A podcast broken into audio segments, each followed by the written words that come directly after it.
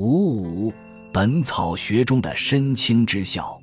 在宗览《伤寒论》中，身重、四肢沉重等身体感的描述后，可知对传统医学而言，身重实为一种异于常态的疾病症状。相对于病人感受到的身重，无病的常人，平人应不会感到身重。那么，进一步所谓身轻，究竟是什么样的身体感受？而这样的身轻之感，是否就是身心境界超乎平人之上的贤人、圣人、智人、真人所体现的身体感？在中医本草学著作中，对药物具轻身之效的论述俯拾即是，举凡菖蒲、菊花、人参、竹、薏苡仁、石斛、兰草、菌桂、枸杞、阿胶等药味，或能够扶正补益滋养。使人远离身重之疾，或能利水祛湿，排除体内多余的水气；或者心温能走，或能排除体内晦气。各以不同的药性，达到久服轻身的功效。事实上，《神农本草经》所载录的三百六十五味药中，具有轻身之效的便多达一百二十四味。凡此于三分之一的药味论述提及久服、服食可治的身轻之境。有如此可观的比例可推知，轻身的身体感当为中药疗效中一个甚为重要而普遍的要求，以及所欲达到的身体目标。然而，需考虑的是，本草疗效中的轻身究竟是度量衡上客观测得的重量消减，亦或是无关乎实际重量，无法以数字量化，却能由身体感受知觉的轻灵之感？宋唐慎微于《正类本草》一书中论及松之功效时，以“清爽”一词增益补充，形容身轻的身体感受，隐然点出身轻之效，并非呈现于度量衡上体重数字的减少，而是体现于身体的感受。然而，仅凭偶出用以形容轻身感受的“清爽”一词。仍未可确认，中国传统医学中的轻身却与实际重量的减轻无涉。究其实，在《神农本草经》中，被历代医家指出具有轻身之效的约计一百二十四味药物中，许多药味除了轻身之外，更且具备了长肌肉、肥健、倍力的功效。在具备轻身之效的药味中，诸如甘草能长肌肉、倍力。干地黄肠肌肉，菟丝子则泻益气力，肥健属于益气力，长肌肉，远至倍力。女真实久服肥健，偶食精益气力，胡麻益气力，长肌肉等。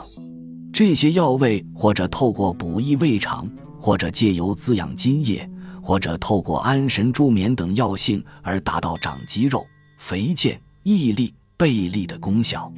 由此可知，身轻之效不仅不是使身体的重量减轻、力量削弱，更甚者能有助于肌肉体力的增长。这些具轻身功效的药味，除了兼有长肌肉、肥健、倍力之效外，也常具备使人有美好气色、皮肤光泽的功效。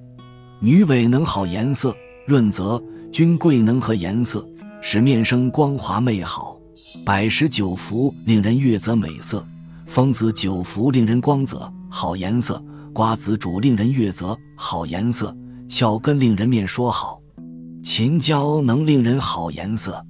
具轻身之效的药味兼并长肌肉与好颜色的功效，不禁使人探问：看似同样能增长肌肉的西方重量训练，是否在肌肉增长的同时，也能有轻身之感？并且能使紧邻肌肉的皮表肌肤随着肌肉的增长而改变，或指美好气色、皮肤光泽的效果。以下将透过当代西方生理学对肌肉增长积蓄的理解，与东方的轻身传统做一对勘，以见传统身体论述各色之所在。重量训练主要是透过肌纤维的增大，而非肌纤维数量增多。达到肌肉增大的目的，借由在重量训练中造成肌纤维受损，产生发炎反应，然后透过荷尔蒙的交互作用，增加肌原纤维内的肌凝蛋白和肌动蛋白的合成速率，或减少其分解速率，又或二者同时进行，以增加新蛋白质的合成。这些新蛋白质将会结合成新肌节，或与现存的肌节结合，增加蛋白丝的数量，并堆积在肌原纤维的外层，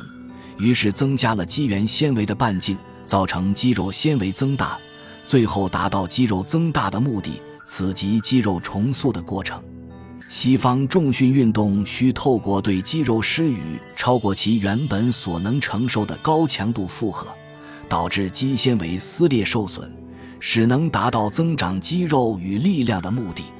但在这样的训练过程中，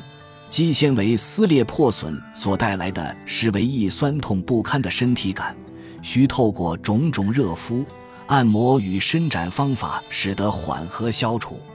肌肉并因充血而有相当明显的实存感。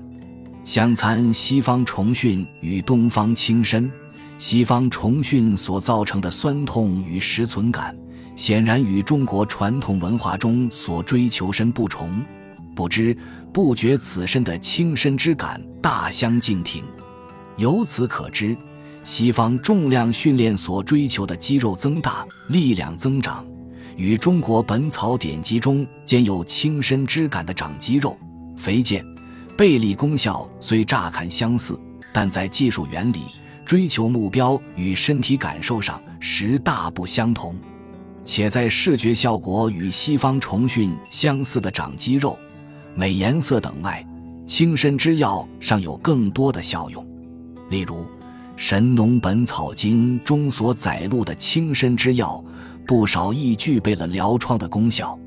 中国传统医学所谓的痈、疽、疮三者实大同小异。疮指的是皮肤或黏膜上的溃疡，痈指的则是皮下组织的化脓性与坏死性炎症所造成的局部肿胀。疽则与痈性质相似，但通常较痈小且较深。在《神农本草经》的清身之药中，有许多药味能够加快疮口的愈合速度，如甘草、独活、王不留行、葱石、夏枯草，皆有治疗痈、疽、疮等病症之效。若将关注的焦点字体表深入体内，则能更全面地了解轻身之药的全副功效。《神农本草经》中的轻身之药，往往亦具备补益五脏、筋骨、骨髓、血液、精与气的功效。菖蒲补五脏，肉苁荣养五脏，柏石、女贞石、酸枣和欢能安五脏，胡麻能补五内。天门冬强骨髓，干地黄甜骨髓，胡麻甜髓，甘草、枸杞、杜仲能兼筋骨。菊花能利血气，干地黄能主血闭，柴胡、杜若益精，肉苁蓉、杜仲能益精气，女贞实能养精神，天门冬湿石、母桂、柏石、蕤荷、胡麻能益气。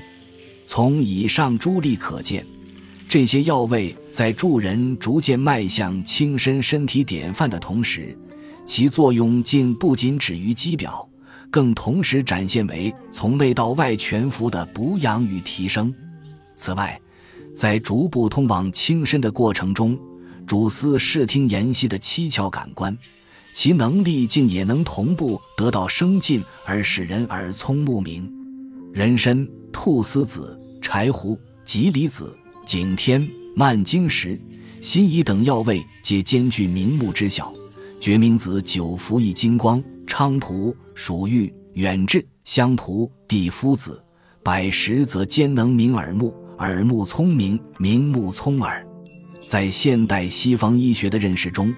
耳目感官的衰退往往是不可逆的过程，但中医却能透过药物的补益滋养，使七窍感官的感知能力具备可逆、恢复如常的可能，甚至在追求轻身之感的过程中。如可使人夜卧常见有光的松枝，更能将感官能力提升至超乎平人的境地。在检视诸多轻身之药对皮肤、肌肉、脏腑气血乃至于七窍感官能力的影响后，令人不禁要问的是：这些轻身之药的影响是否仅止于身体层面的提升，亦或能兼及精神层面的强化生进？事实上，在《神农本草经》所载录的轻身之药中，历代医家亦多所论及其能坚强精神意志、强化神魂，甚至能彼此超越平人。常人的生命，而通往贤人、圣人、智人、真人的体道境界。原之石蜜能强志，龙眼则久服强魂，通神明；兰草、母桂、龙骨、竹叶能通神明、通神；麻粉则久服通神明、神仙；蒲黄可使人神仙。由这些轻身药味对志意、神魂的提升效果可以发现。轻身之药能达到的效果是一服骨影响，表里相应，由内到外的全幅体现，不仅限于体表皮毛肌肉层的美颜色、长肌肉、肥健、背力、疗疮，更将呈现于五脏、筋骨、骨髓、血液、精液与气之中。前述种种，皆为轻身之药对身体与精神共识性的效验提升。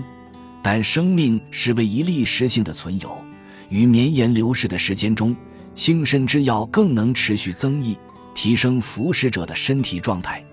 菖蒲、菊花、人参、天门冬、甘草、竹、菟丝子、鼠玉、石斛、蒲黄、柏石、酸枣、龙骨、藕石精、大枣等，均能延年、长年、牛膝、独活、香蒲、地夫子、王不留行。蔓荆石、杜仲、藕石精、瓜子、葱石等能使人耐老、耐老增寿。干地黄、女尾、麦门冬、远志、湿石、兰草、母桂、枸杞、柏石、女贞石、石蜜、胡麻、麻粉、龙眼等能使人不老。君桂能使人不老，常如同童子。